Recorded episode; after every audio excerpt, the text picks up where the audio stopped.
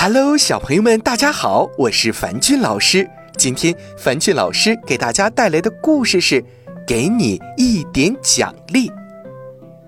小鸡咪咪正在学捉虫子的本领，可它学本领的时候老是三心二意。鸡妈妈想了个办法，决定每天根据咪咪所捉虫子的多少，给它一点奖励。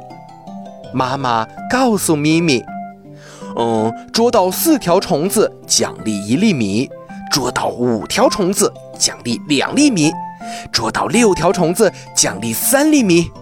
如果一个月能得到十粒米的话，妈妈还会给你特别惊喜哦。”这下咪咪有劲儿了，要知道大米可是它的最爱呀。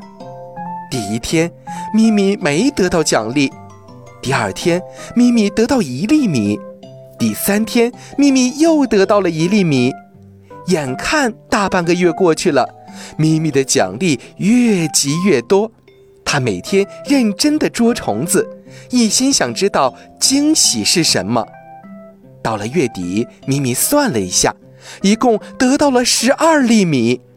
他缠着妈妈要惊喜，妈妈说：“明天你就知道了。”小朋友们，你们猜猜，鸡妈妈给咪咪的惊喜是什么呢？有目标才会有动力，鸡妈妈真会想办法呀。那小朋友们，如果你是咪咪，你希望得到什么样的惊喜呢？好了，今天的故事就到这儿了，早点休息吧，晚安。